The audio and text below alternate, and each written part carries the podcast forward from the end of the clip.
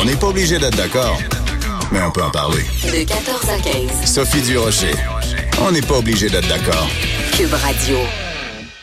On va parler d'enfants maintenant, bien sûr, suite aux tristes événements de la petite fille martyre de Granby. Vous le savez, euh, on a euh, mis sur pied une commission, appelons-la la commission Laurent, donc euh, qui va se pencher sur la DPJ et sur la façon dont au Québec on prend soin des enfants vulnérables, des enfants maltraités.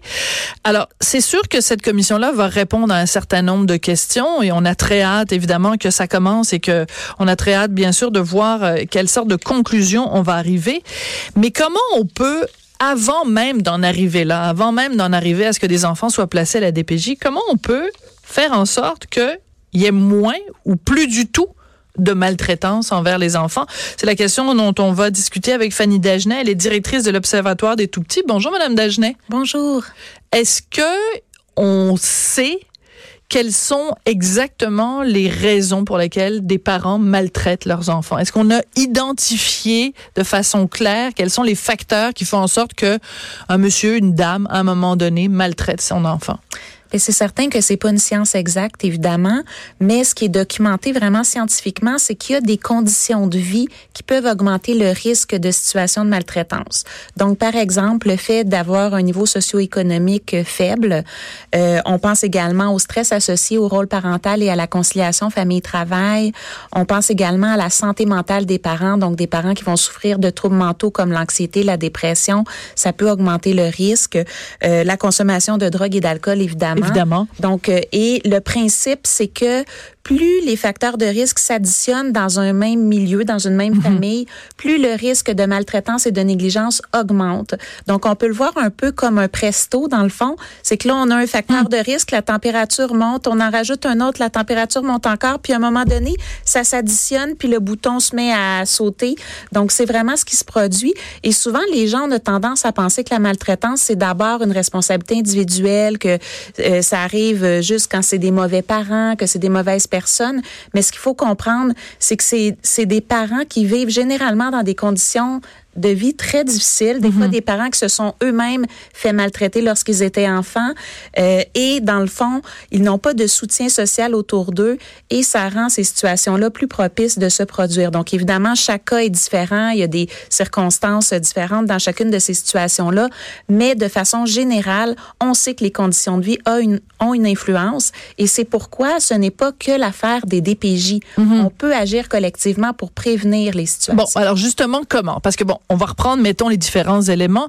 Euh, vous dites qu'un des facteurs euh, aggravants ou un des facteurs qui contribue à la maltraitance, c'est par exemple la santé mentale. Donc, on peut pas, du jour au lendemain, éliminer le fait qu'il y a des gens qui souffrent de différentes maladies mentales. La consommation d'alcool, consommation de drogue, on peut pas demain matin euh, éradiquer l'alcoolisme ou éradiquer la, la, dépendance aux drogues. Euh, les conditions socio-économiques. Euh, on peut pas demain matin euh, donner des, des, des, comprenez ce que je veux dire? C'est que on, on, prendrait chacun de ces facteurs-là. Dans un monde idéal, tout le monde gagnerait très bien sa vie. Personne n'aurait de dépendance. Euh, tout le monde serait parfaitement sain entre les deux oreilles. Et donc, aucun enfant ne serait maltraité. Mais on vit pas dans un monde idéal. Alors, on fait quoi? Par où on commence? Oui, effectivement. Ben, effectivement, vous avez raison de dire, euh, on peut pas éradiquer du jour au lendemain les troubles mentaux les problèmes de santé mentale. Toutefois, euh, c'est important que les gens qui vivent ces problématiques-là aient accès à des services mhm. pour les soutenir et les aider à bien gérer cette condition-là. On le sait, on l'a souvent entendu de la part des ordres euh, des psychologues, euh, travailleurs sociaux, il y a un problème d'accès. Absolument. Donc, déjà, ça, c'est un levier pour agir. On peut penser au soutien économique aussi aux familles qui vivent en situation de faible revenu. il y a encore beaucoup de familles qui vivent en situation de pauvreté au Québec. On sait qu'il y a beaucoup de familles qui sont dans des logements qui sont inabordables, c'est-à-dire que le coût du loyer coûte plus de 30 des revenus, ce qui diminue beaucoup dans le fond les sous qui restent pour se pour se nourrir, pour les pour habiller toute la famille. Donc Et ça ça contribue au stress de la ben famille. Oui, absolument. Donc euh, c'est des sources de stress qui sont très très importantes. Donc des mesures comme des projets qui favorisent l'accès à un logement abordable pour les familles, ben ça peut diminuer le stress de hmm. certaines familles. Le fait de prévoir ces projets-là dans des quartiers sécuritaires, ça aussi ça vient diminuer le stress parce que c'est sûr que si on demeure dans un quartier où on, est toujours sur le gros stress de sortir après euh, le coucher du soleil, qu'on a peur quand nos enfants veulent aller au parc, tout ça.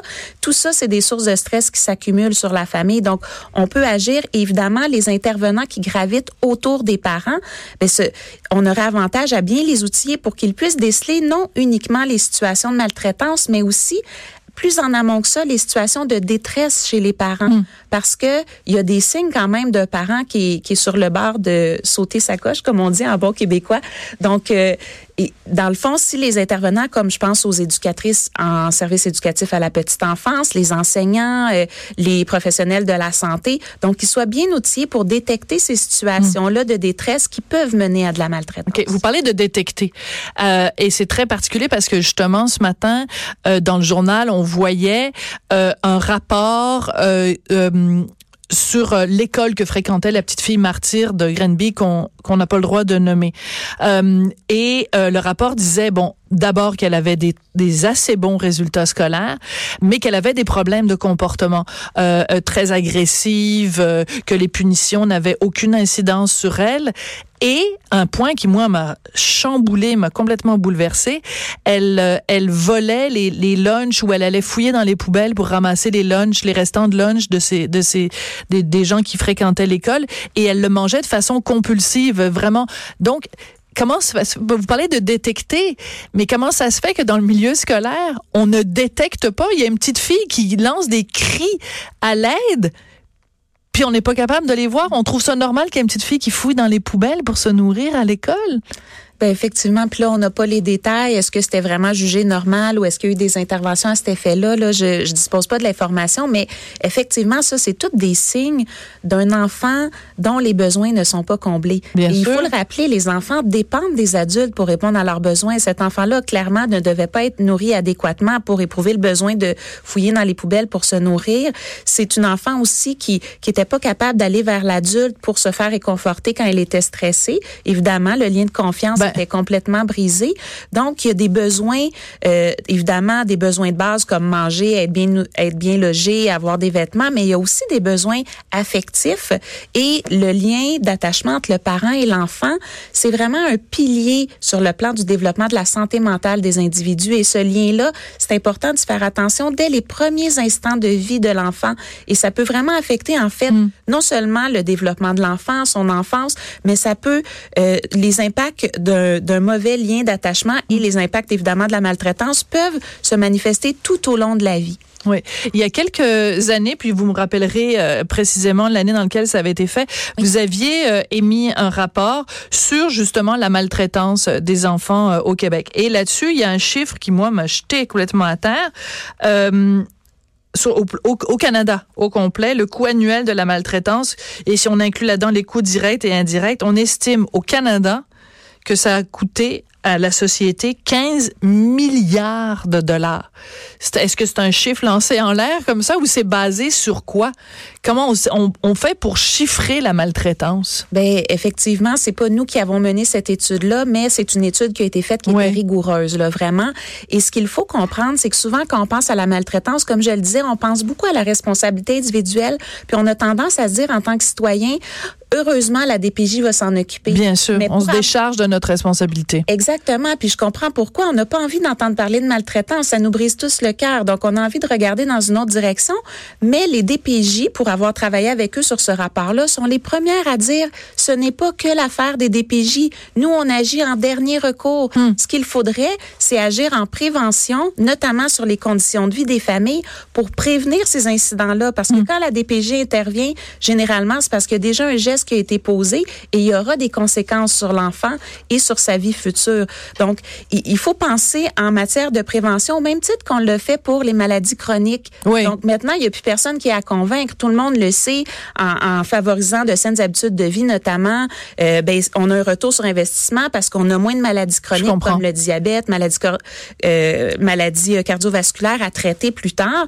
Mais c'est la même chose pour la maltraitance. On, on peut se dire, oui, mais c'est bien beau améliorer les conditions de vie avons-nous les moyens? Ben moi, je dirais, oui. avons-nous les moyens de ne pas, de le, pas faire? le faire?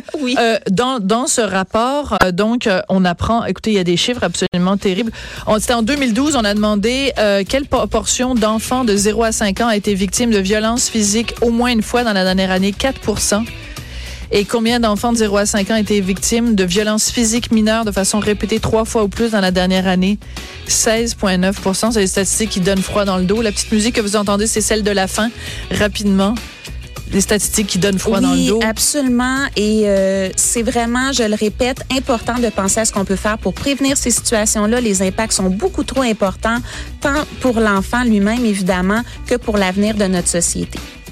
Ben, c'est une belle façon de, de résumer ça, de réfléchir collectivement justement à comment on peut euh, prévenir ça et travailler en amont. Merci beaucoup, Fanny Dagenet, directrice de l'Observatoire des Tout-Petits. Merci d'être venue euh, nous parler en studio. Vous venez d'entendre, on n'est pas obligé d'être d'accord, on se retrouve demain à 14h. Je vous laisse en compagnie de Vincent Dessureau et Mario Dumont.